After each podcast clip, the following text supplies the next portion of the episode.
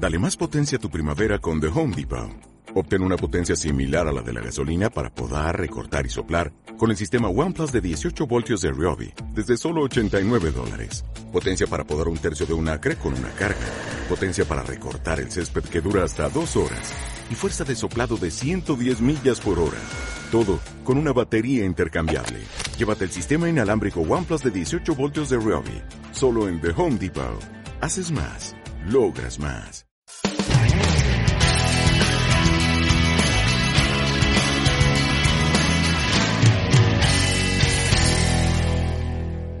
Hola, ¿qué tal queridos estudiantes y público en general? Les damos la más cordial bienvenida a este programa La Brújula, un espacio donde te estimulamos a desarrollarte, a crecer como ser humano, como estudiante y profesional. Este episodio en particular, adicionalmente, será transmitido en el primer maratón de podcasts dominicanos, consistente en 48 horas de difusión en vivo de podcasts creados en República Dominicana del 27 al 29 de marzo del 2020. Nuestro podcast es producido por el Departamento de Orientación de la Pontificia Universidad Católica Madre y Maestra mi nombre es Alexis Rodríguez, soy orientador y en esta entrega queremos presentarte el tema Recomendaciones para gestionar el aislamiento, con bono extra de tips para vivir con mayor plenitud. Vamos a tratar una serie de recomendaciones para gestionar el aislamiento y vamos a suponer que todo el mundo está cooperando, que todo el mundo está eh, en su casa, que todo el mundo se ha aislado y que se están tomando las medidas del lugar, sin entrar en pánico porque el pánico eh, activa digamos que el sistema límbico eh, inhibe el hipocampo y entonces no actuamos necesariamente de forma racional. Por lo tanto, es importante tomar medidas, ser certero, pero no, no entrar en pánico. Bien, en la vida siempre habrá sufrimiento inevitable e ineludible. Y cuando este se presenta, eh, nos ha enseñado la filosofía y nos ha enseñado, eh, nos han enseñado autores como Víctor Frankl que hay que mantener el sentido de vida, que hay que, a pesar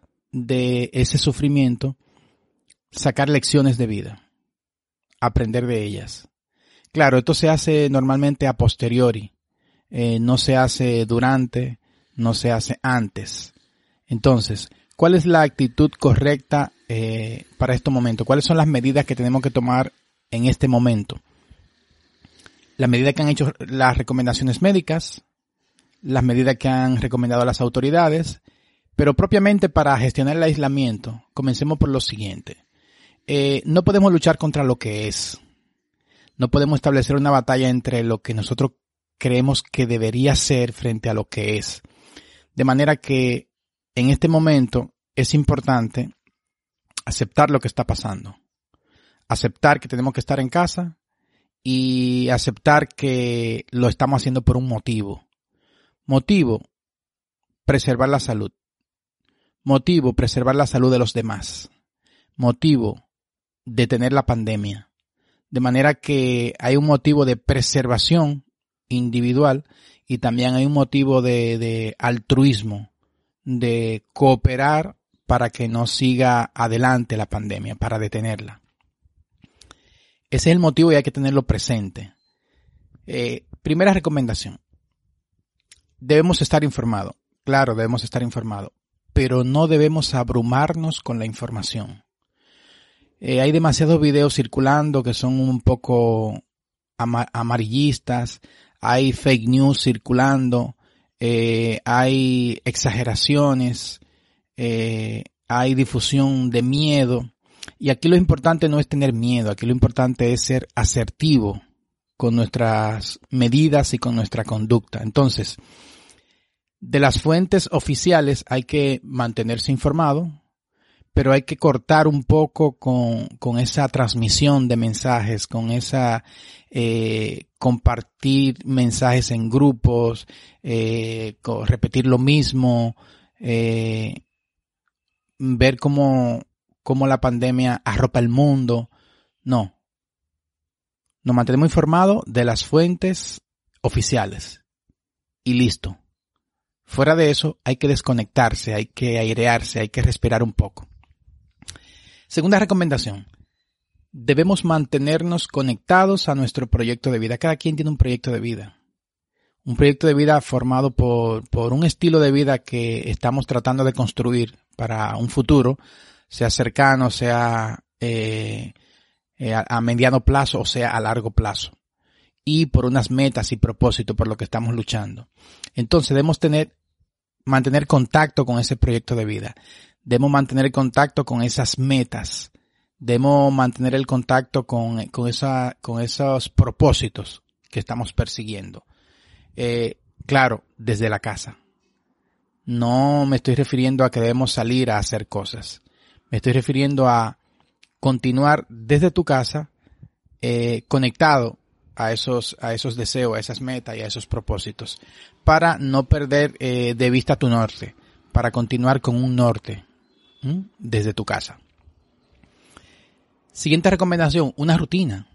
Es importante tener una rutina. Vamos a tener muchos días, serán mínimo dos semanas, podrían ser más. Y si nos quedamos como matando el tiempo, solo descansando, solo existiendo en el mismo lugar o sin hacer nada o haciendo lo mismo, es posible que, que nos cansemos, es posible que llegue el aburrimiento, es posible que llegue incluso eh, ira, es posible que haya alteraciones a nivel eh, afectivo o personal. Por lo tanto, es importante una rutina, eh, una rutina al levantarte, levantarte, hacer lo que haces siempre antes de irte al trabajo o a la universidad, eh, bañarte, hacer tu desayuno, hacer los deberes de la casa, después dedicarle tiempo a tus asignaturas, seguir tu horario para el que tiene un horario y el que no tenía un horario es un buen momento para, para crearlo, para construirlo. Eh, incluir deporte, incluir eh, ejercicio físico más bien, no deporte, incluir ocio, claro, juegos, juegos de mesa, eh, juegos también pueden ser online, eh, incluir formación, capacitación, eh, nuevos cursos que quiero hacer, nuevos intereses que quiero descubrir, mantener, mantener una rutina. Entonces establecer horarios y cumplir con esos horarios. Y en algunas cosas de las que ya he mencionado voy a ampliar un poco más en las siguientes recomendaciones ser lo más activo posible que se pueda hacer sin llegar a extenuarse, claro. Entonces, eso significa que voy a hacer cosas, no solo a estar sentado viendo series. Eso es parte, pero la parte de ocio.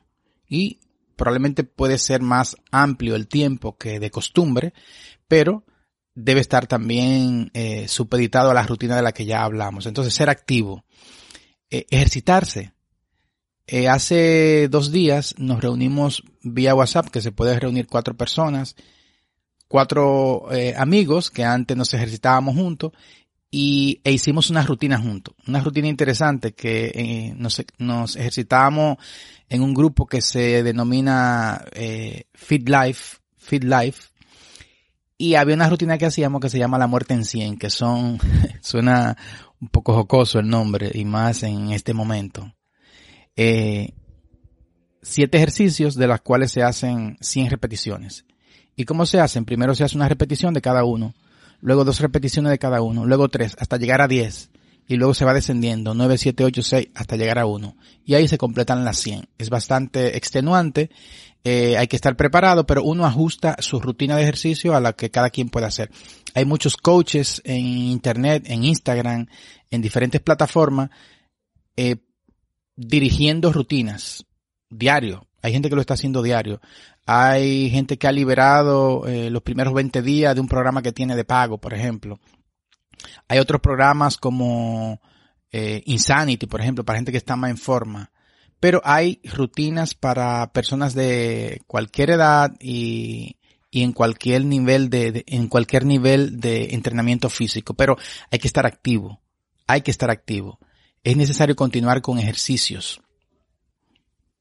Siguiente. En la medida de lo posible, cuando cambies de actividades, eh, es bueno cambiar también de espacios físicos en la casa, no quedarse solo en la sala, no quedarse solo en el comedor, no quedarse solo en la habitación. Hay que cambiar, hay que cambiar para, para, para no entrar en agotamiento, para no entrar en aburrimiento. Siguiente, combatir justamente eso, el aburrimiento y la frustración. Y hay mucho, mucho, mucho en Internet de ocio. Y están las series, y están las películas, y están los juegos, pero también están los libros, los ebook, las lecturas, están también eh, los desafíos que podamos ir asumiendo, los juegos de casa, los juegos de mesa. Eh, hay un sinnúmero de cosas que pueden combatir el aburrimiento. Hay que mantener los hábitos de higiene y cuidado personal. Eh, si te bañas tres veces al día, si te bañas dos veces al día, continúa con tus baños tres veces al día, dos veces al día. Los hábitos de higiene al levantarte de, tu dentadura, cepillarte, eh, aprovechar algunos momentos para respirar profundamente, ponerte tu crema. Ahora nos estamos lavando mucho la mano, mucho más que de costumbre, y se resecan la mano, entonces eh, tu cremita en las manos. Es decir, todos los hábitos de higiene y cuidado personal mantenerlos, mimarte un poco incluso, ¿por qué no? Eh, si se pueden dar masajes mutuamente entre los miembros de la familia, un masaje de relajación también. Mantener la comunicación. La comunicación interna en la familia, en los miembros del núcleo que están en la misma casa, juntos, aislados, todos, y la familia con eh, familiares fuera, o amigos, o agrupaciones, vía los diferentes canales que usamos siempre online. Entonces, ahora más que nunca son importantes esa, esa, esos canales para estar en contacto, hacer videoconferencias, eh, comunicarse, comunicarse, eh, comunicarse en la familia, comunicarse entre los miembros. O sea, no es aislado todo el mundo y cada uno en su sitio. Siguiente recomendación. Seguir eh, un ritual en el que termina el día tú tienes tu ritual con el que terminas el día siempre y hay que seguir marcando ese final del día. Hay que seguir marcando eh, el que el día concluyó y que te vas a la cama, porque también es bueno cuidar el, el sueño. Entre esos hábitos de, de, cuidado personal, olvidaba eso, mencionar, cuidar el sueño. ¿Para qué? Para que ahora no, no te vaya a invadir el insomnio o, problemas de sueño.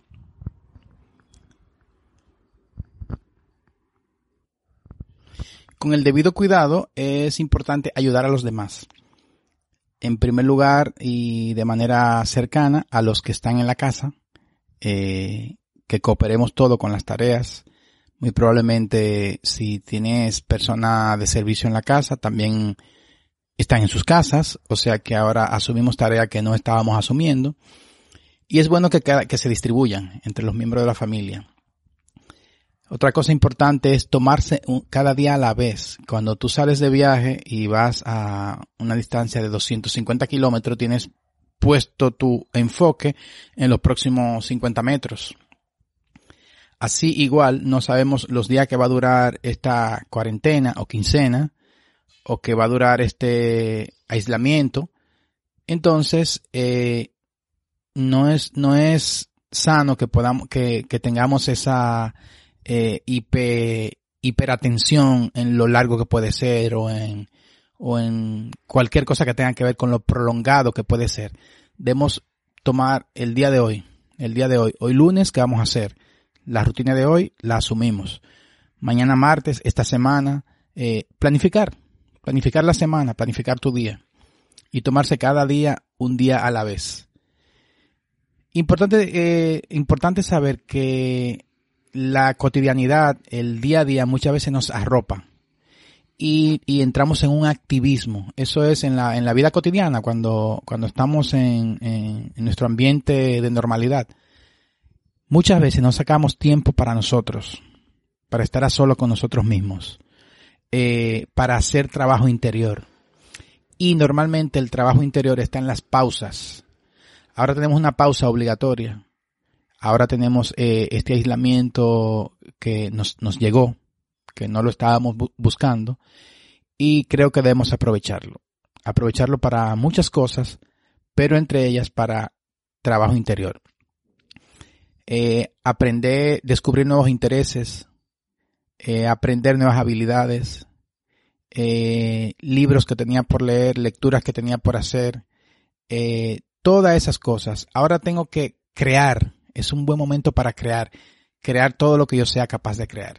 Eh, pero de eso vamos a hablar en un momentito cuando entremos en la parte de vivir a plenitud, porque son recomendaciones que no solo sirven para el aislamiento, sino para la vida en general. Bien, ahora vamos a pasar al, siguiente segmento en donde vamos a ver recomendaciones para vivir eh, con más plenitud. Eh, y todo conectado, como en algún momento dijimos en una de las recomendaciones, al proyecto de vida. Iniciemos eh, reseñando un poco un documental de Bob Dylan, se llama Rolling Thunder Review, algo así, no sé pronunciarlo también la palabra y es eh, A Bob Dylan Story by Martin Scorsese. Está en Netflix, lo pueden ver ahora porque ahora también hay mucho tiempo para ver diferentes cosas. Y una frase que dice Bob Dylan, ese gran cantante, ese gran compositor que hasta Premio Nobel de Literatura ganó, dice, la vida no se trata de encontrarte o encontrar algo, se trata de crearte o crear cosas. Y en ese me encanta esa frase porque a veces uno está eh, en esa búsqueda, en esa búsqueda interior y uno hasta se frustra porque no encuentra lo que quisiera encontrar. Pero Bob Dylan nos dice que no, que no se trata de buscar ni de encontrar, que se trata de crear y de crearte. Entonces tenemos ese poder de, de creación. En ese mismo sentido, eh, Alejandro Jodorowsky dice que debemos crear todo lo que seamos capaces de crear. Y qué mejor momento que este, que tenemos tiempo para crear. Y, se puede referir a arte, se puede referir a proyectos, se puede referir a cualquier tipo de creación, eh, proyectos pueden ser de negocios, pueden ser proyectos sociales, pueden ser proyectos políticos, eh, en el arte puede ser eh, artes plásticas, eh, puede ser eh, escritura, puede ser artes visuales, puede ser cualquier, cualquier tipo de arte. crear todo lo que seamos capaces de crear. Crear como si fuéramos seres eternos, independientemente de que todo puede cambiar en los próximos segundos como, como nos está pasando, como acaba de pasar a, la humanidad en este momento, que todo llevaba un curso normal y de repente eh, un pequeño virus eh, pone en jaque el mundo, nos pausa, nos cambia. De hecho, yo creo que muchas cosas van a cambiar de aquí en adelante en lo económico, en lo, en lo que tiene que ver con el sistema de salud, en lo político, en el trabajo, en el estudio, muchas cosas van a cambiar. De manera que esa es la exhortación. Y hay un autor que se llama Tim Harford que tiene una charla TED en TED Negocios y dice que una manera poderosa de despertar tu creatividad, esa creatividad natural que está en todo, eh, hay un factor clave para ello y es ser multitarea en cámara lenta.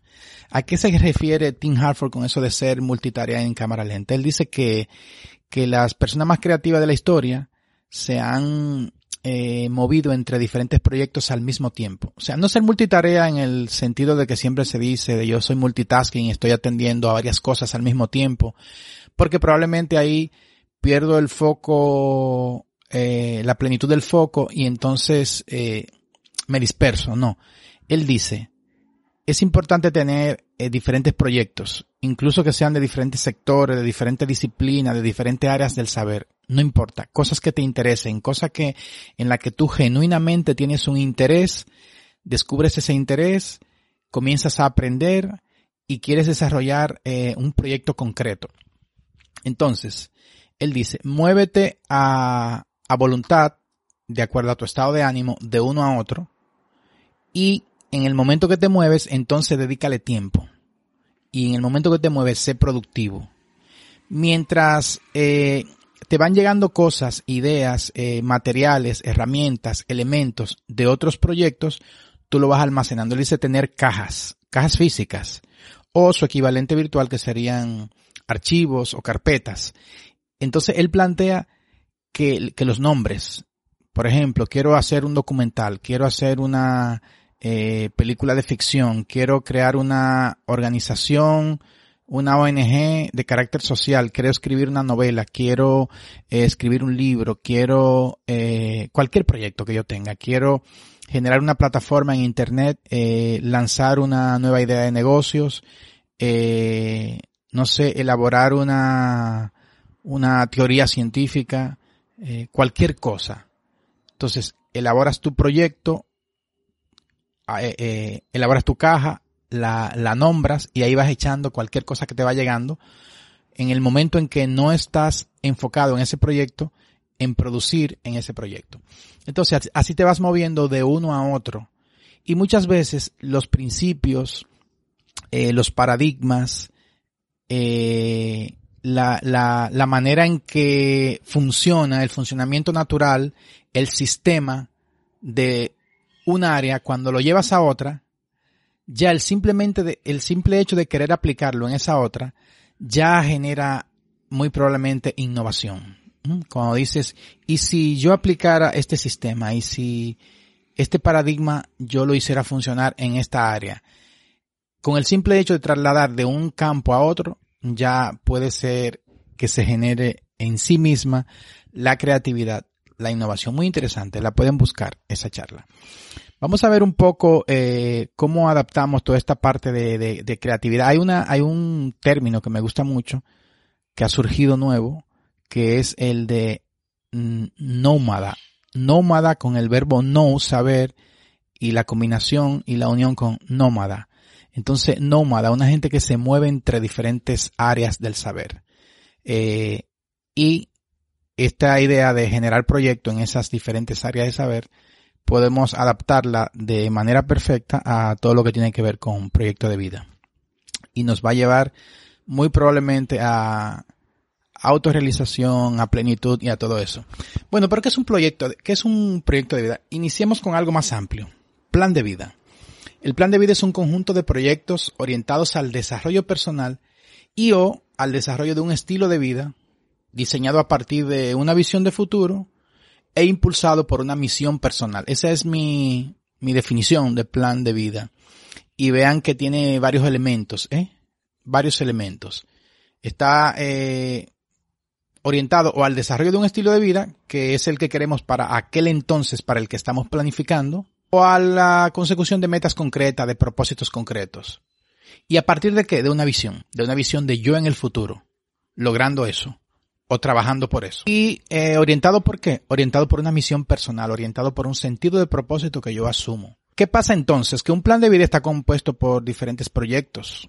Y un proyecto concreto de vida es un esfuerzo temporal eh, sistematizado dirigido a lograr metas concretas o dirigido a, lograr eh, objetivos concretos dentro de ese gran plan que es el plan de vida.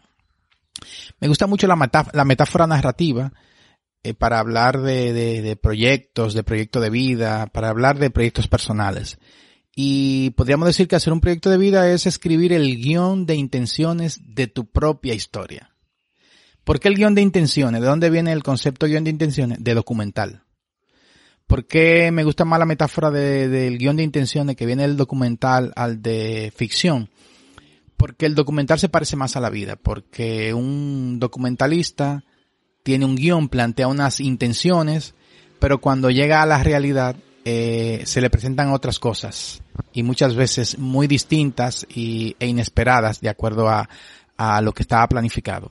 Entonces hay que hacer ajustes y hay que asumir todo eso que te regala la realidad. Eh, muchas veces oportunidades, muchas veces retos y muchas veces simplemente dificultades y problemas. Mm, Daniel Kahneman, que es un psicólogo muy interesante porque en el 2002 ganó el Premio Nobel de Economía, plantea que todo ser humano eh, lo que le importa al final es eh, una buena historia y haber sido un protagonista decoroso. Y me parece interesantísimo, interesantísimo, porque a veces uno lucha por cosas que, que, que a ciencia cierta no sabe el impacto que tienen en la vida tuya y a veces nos quedamos en la superficialidad o nos quedamos en, en nimiedades o en banalidades, aunque desde el punto de vista del proyecto de vida nada debe ser considerado banalidad porque uno debe seguir, uno debe perseguir el objeto de deseo uno debe perseguir el objeto de deseo. Y en esa persecución tú te vas encontrando con nuevas cosas o reencontrando con nuevos rumbos y en esos reencuentros eh, y en esos descubrimientos muchas veces rectificas hacia el rumbo correcto. Así que en realidad nada es eh, tan banal como se puede creer, aunque se pueda eh, catalogar así en una en un momento determinado luego luego cuando miramos hacia atrás y unimos puntos vemos que no lo era tanto porque de ahí pasaste a otra cosa. Pero eh, importante esto de que todo el mundo lo que quiere es una buena historia al final y, y haber sido un protagonista decoroso. Él habla de la felicidad eh, desde el punto de vista de dos yo el yo que recuerda y el yo que experimenta. Habla del presente psicológico de esos nueve segundos y, y dice que el yo que experimenta es ese yo, esa parte tuya que va atravesando por las experiencias, ¿eh? el yo que experimenta. Y es muy diferente al yo que recuerda, que es ese que construye una historia en base a una experiencia o un conjunto de experiencias. Entonces, cuando habla de eso, también habla de la felicidad y habla de que no es lo mismo eh, la felicidad vista desde el punto de vista psicológico en cuanto al yo que experimenta que al yo que recuerda. El yo que recuerda tiene más que ver con, con una satisfacción general. ¿eh? Construyes una historia con momentos importantes. Es importante esos puntos de giro, eh, esos finales de determinados trozos de historia que son con lo que tú construyes esas memorias. Y luego la, la, satisfacción que sientes es en función de esa historia que construiste, que construyó tu memoria, que construyó el yo que recuerda. Y no tanto de esas, eh, esos trocitos de nueve segundos que se van eh, sucediendo uno tras de otro. Bien, cuando hacemos eh, planes de vida, cuando diseñamos proyectos de vida, eh, hay que pensar en una línea de tiempo, hay que pensar en un pasado, presente, futuro eh, el pasado condiciona pero no determina. Uno se puede situar como víctima o como responsable. Como víctima tú culpas eh, la, la historia, ese, esa, ese backstory, ¿verdad? Que puede estar formado por la historia universal de las Américas, de República Dominicana, de tu árbol genealógico y esas circunstancias que te rodearon, tus padres, etcétera y tú puedes comenzar a culpar eh, a personas concretas por cosas que hicieron o no hicieron. Y eso no, se, no sirve de nada. Sirve más de acuerdo a, a una vida eh, plena, a vivir a plenitud, situarse como responsable. De todo eso, de toda esa historia, no. Situarse como responsable de qué voy a hacer con esto que heredé, ¿Qué voy a hacer con esto que recibí? ¿Qué hago a partir de ahora? ¿Cuáles son mis opciones? Y entonces ahí comienzo a construir.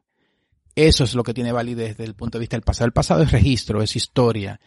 Eh, es importante en el sentido de que es de donde sale esa, esa historia que construye el yo que recuerda y que me da satisfacción en este momento o al final de mi vida en ese sentido es importantísimo. Es importantísimo en el sentido de servir de referencia. Es importantísimo en el sentido de no repetir errores del pasado. Pero es registro, es historia.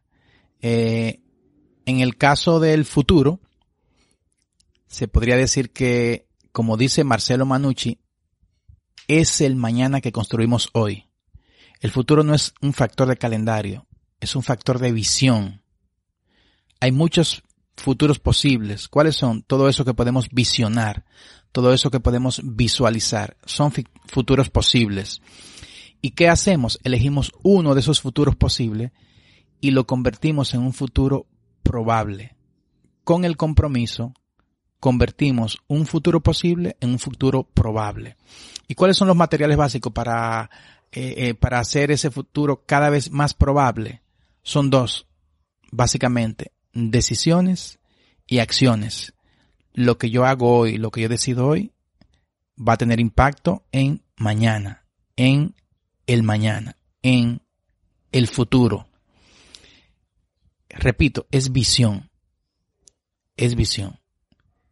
¿Qué es entonces dónde vivimos? Vivimos siempre en el presente. El presente es el que nos regala el aquí y el ahora es imposible no estar en el presente. Eh, nos, nos podemos eh, distraer del presente. Cuando estamos preocupados, cuando estamos ansiosos, cuando estamos en el futuro, más tiempo del necesario porque cuando estamos planificando tenemos que pensar en el futuro. Cuando estamos evaluando el pasado, tenemos que pensar en el pasado. Pero luego de esas evaluaciones o planificaciones hay que volver al presente y estar presente en el presente. Yo aquí y ahora. Esa conciencia es la que me ayuda a, vivir también a plenitud. Y sin embargo estamos haciendo un proyecto de vida que es para el futuro. Sí. Eh, estoy pensando en el, en el que seré yo allá y entonces.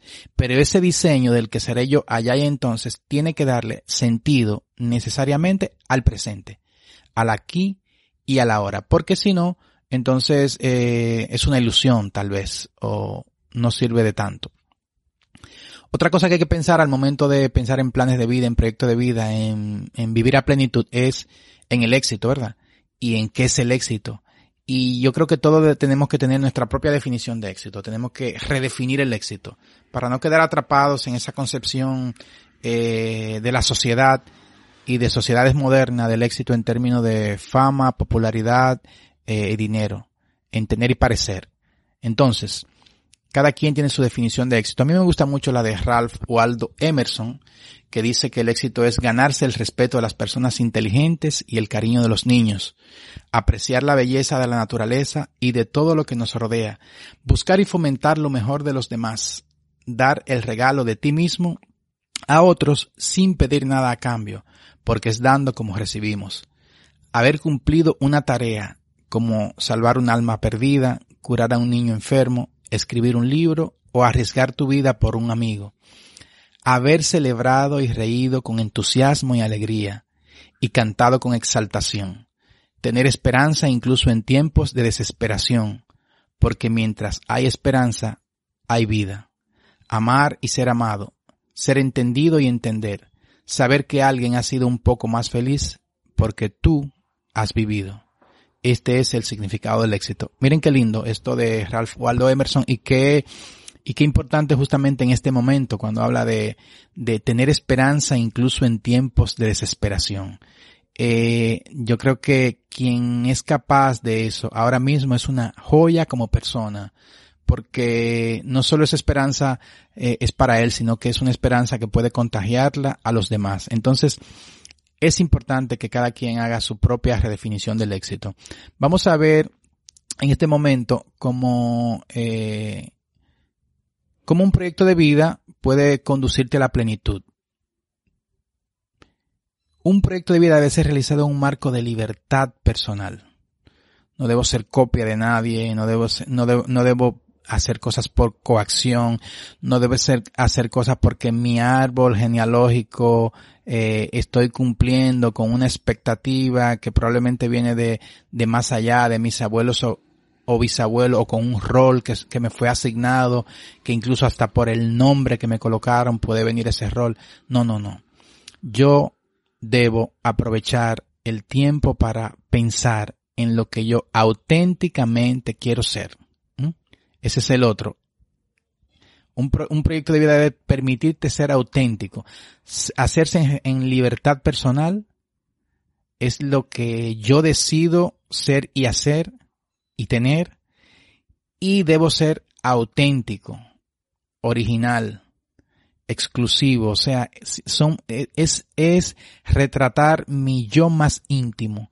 Lo que yo verdaderamente quiero, deseo, anhelo, ansío eso es lo que debe conducir la construcción de mi proyecto de vida. Y qué mejor tiempo, como decíamos al principio, en las medidas, que este en el que estamos en pausa.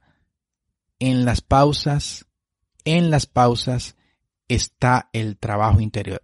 Y diseñar un proyecto de vida puede ser el primer paso para ese trabajo interior de cara al futuro. Un proyecto de vida te tiene que impulsar a desarrollar todo tu potencial y como decíamos también ahorita ah, en el principio de este segmento, de esta parte, a crear todo lo que seas capaz de crear. Todo, absolutamente todo lo que seas capaz de crear. Sea de tu área primaria, principal, primordial, de lo que estudias, de lo, en lo que te haces especialista, o sea de cualquiera de las otras áreas. Por eso hay que conocerse, hay que descubrirse, hay que someterse a, experiencias nuevas, eh, arriesgarse a, a salir de, de, esa zona donde uno está cómodo y entrar en esa zona de incomodidad que te lleva a, a, a, otro, a otros planos, a otras dimensiones, eh, a autodescubrimiento, a sorprenderte a ti mismo. Entonces, no me gusta la palabra pecado, pero yo creo que uno de los grandes pecados de un ser humano es traer un potencial a la existencia, a esta vida, y, no desarrollarlo. Es como esconder una luz. Es como eh, meter una lámpara debajo de la cama y no iluminar una habitación completa. Eh, el, ya lo dijimos, otro de, de los aspectos es que ese diseño del futuro le dé significado al presente, de eso ya hablamos. Y debe hacerse con flexibilidad de integrar los sucesos emergentes. Siempre, siempre, siempre que diseñamos un proyecto de vida, hay cosas que podemos eh, presuponer. O sea, tenemos unos supuestos básicos, tenemos un horizonte temporal hasta el que podemos ver, hasta el que podemos manejar supuestos pero siempre está la posibilidad de que haya cambios. Siempre está la posibilidad de que vengan catástrofes, enfermedades, coronavirus, eh, obstáculos. Pero también siempre está la posibilidad de que vengan ascensos, oportunidades, posibilidades. Eh, eh, siempre, siempre, siempre hay que ser flexible. O sea, construyo un proyecto de vida, tengo mi plan, pero viene algo y lo altera o viene una oportunidad o viene un gran problema. Y me siento, me pauso, descanso, pienso y, e integro, e integro, asumo las prioridades del momento, enfrento lo que haya que enfrentar, decido lo que haya que decidir y luego sigo adelante con mi proyecto. Entonces, eh, siempre, siempre, siempre flexibilidad. Ahora mismo probablemente el, proyecto de vida de muchas personas está detenido porque no puede continuar realizando las acciones que llevan a la consecución de esos propósitos o que llevan a la consecución de ese estilo de vida. Pero sin embargo, seguimos conectados mentalmente, eh, enfocados, eh, como dice el libro de, siete hábitos, ¿verdad? Eh, arreglando el techo, limando el hacha, qué sé yo, nos seguimos preparando para continuar, inmediatamente podamos continuar y si desde ahora podemos seguir haciendo cosas, pues seguimos haciéndola porque hay herramientas. Otro eh, indicador es que se fundamenta en el descubrimiento de tu misión personal. O sea, para yo construir un proyecto de vida que me lleve a la plenitud, debo tener una, asumir una misión personal. Debo asumir algo como propósito de vida, como misión de vida.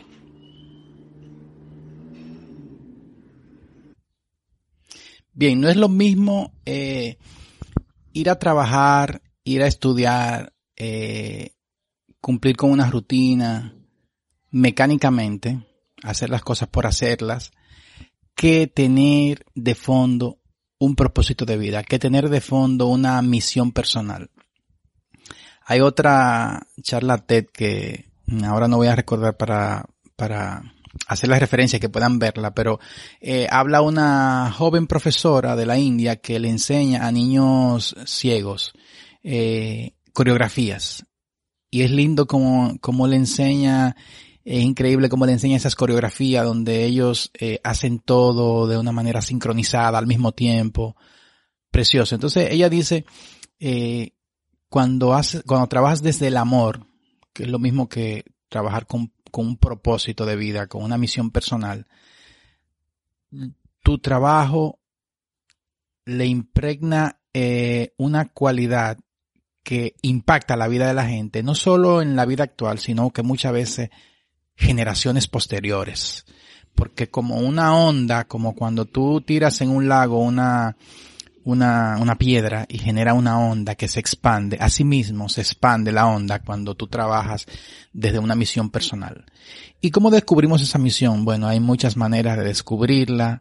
eh, hay muchos indicadores de descubrirla. Luego tendremos un podcast nada más para hablar de eso, de cómo descubrir la misión personal, pero eh, una muletilla, un, un, una, un una pequeña, eh, eh, un pequeño tip, una pequeña clave para comenzar a redactarla, a escribirla, puede ser eh, escribiendo lo siguiente, contribuir a mejorar la vida de las personas ayudándoles a, y ahí tenemos tres puntos suspensivos. ¿Y qué ponemos a continuación de esa, lo que, lo que le vas a impregnar tú desde tu área, desde tu, desde tu eh, inclinación, la inclinación más profunda de tu corazón, de eso que tú amas hacer, de eso que tú has descubierto que, que te absorbe cuando lo haces, que, que serías capaz de hacerlo de manera hasta, hasta gratuita, eh, que sería, y, serías capaz de ir más allá y pagar por hacerlo, eh, que tienes, que tienes interés y, y habilidad para desarrollarlo. Por ahí anda lo de la misión por, ahí está la, la y, pongamos un ejemplo, contribuir a mejorar la vida de las personas ayudándoles a descubrir su potencial, a ser cada día un poco más felices, vivir con entusiasmo y, y descubrir quiénes son. Eso podría ser una misión personal que puedo asumir yo, por ejemplo, para decir algo. Hay una historia de Anthony de Melo, interesante, ¿verdad? Eh, está en el plano religioso, pero se puede sacar una información, se puede sacar una enseñanza mucho más allá de, lo, de lo, religioso eh, en general. Y dice así, se llama carisma. El discípulo era judío. ¿Qué es lo que debo hacer para ser aceptable a Dios? preguntó. ¿Y cómo voy a saberlo yo? respondió el maestro. Tu Biblia dice que Abraham practicaba la hospitalidad y que Dios estaba con él, que Elías le encantaba orar y que Dios estaba con él, que David gobernaba un reino y que Dios también estaba con él. ¿Y tengo yo alguna forma de saber cuál es la tarea que se me ha, asignado a mí? Sí. Trata de averiguar cuál es la más profunda inclinación de tu corazón y síguela. He ahí una de las eh, pistas para uno encontrar esa misión. Tiene que ver con la inclinación más profunda de tu corazón. Pero bueno, como les dije, ese será, eh, ese será, como dijimos, una tarea para un próximo podcast, desarrollarlo más. Y bueno, un proyecto de vida tiene que ver mucho con eh, quién yo quiero ser, eh, a qué anhelo dedicarme, qué quiero hacer y en general qué quiero tener. Tener porque, porque construí esas cosas que quería tener. Eh, es como cuál es la nueva versión de mí mismo que quiero en la historia que quiero contar de mi vida, en esa historia que habla Kahneman de que, de haber vivido una buena historia, de haber sido un protagonista decoroso. Eh, de, para fines prácticos hay muchas maneras de hacerlo.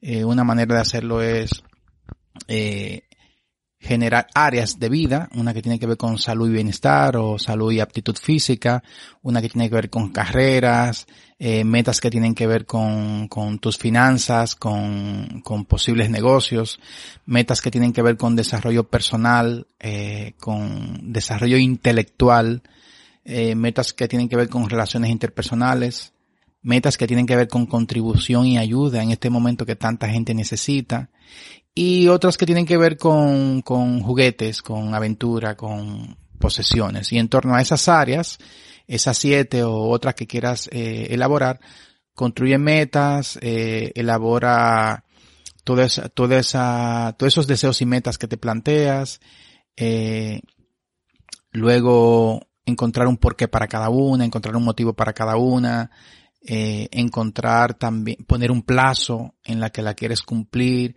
y diseñar una agenda en el que tengas acciones masivas a corto, mediano y largo plazo para ir consiguiendo cada una de esas cosas. Hacer un, un orden de prioridades y todo eso.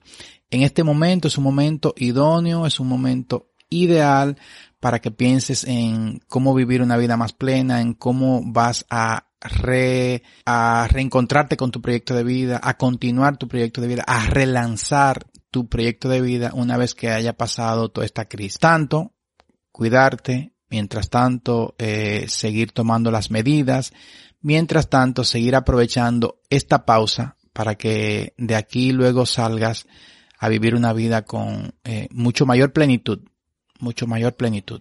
Entonces, aprovechar, aprovechar el tiempo y cuidarse. Esas son recomendaciones fundamentales. Y para finalizar, te recuerdo que puedes visitarnos en oriblog.do. Eh, eso te lleva al portal de orientación, a la página de orientación dentro del portal de, la Pontificia Universidad Católica Madre y Maestra.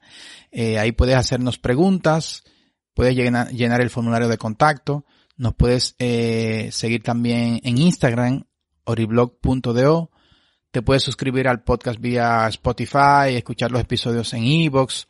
Eh, aquí mismo en oriblog.de tenemos los últimos episodios, pero si quieres ir a los más antiguos, puedes ir a Evox o a Apple Podcast, a cualquiera de las plataformas. Así que que todo salga bien, que podamos detener esta pandemia, que podamos mantenernos seguros y nos escuchamos en la próxima. Hasta la próxima.